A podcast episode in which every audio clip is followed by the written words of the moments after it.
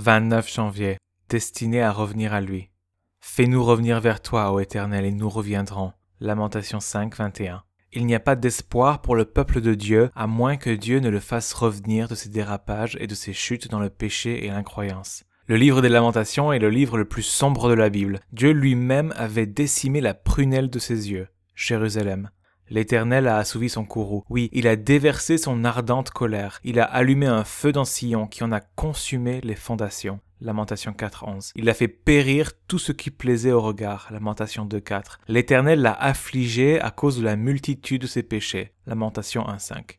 Alors comment se termine le livre? Il se termine avec le seul espoir qui existe.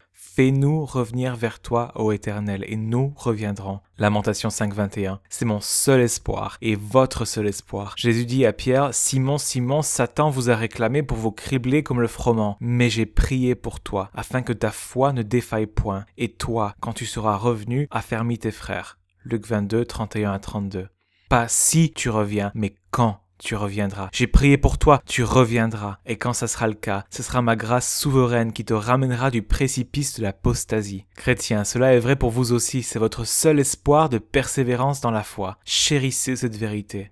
Christ est à la droite de Dieu et il intercède pour nous. Romains 8, 34. Il nous fera revenir à lui. C'est pourquoi, à celui qui peut vous préserver de toute chute, soit gloire, majesté, force et puissance, dès avant tous les temps et maintenant et dans tous les siècles. Jude 1, 24 à 25. Amen.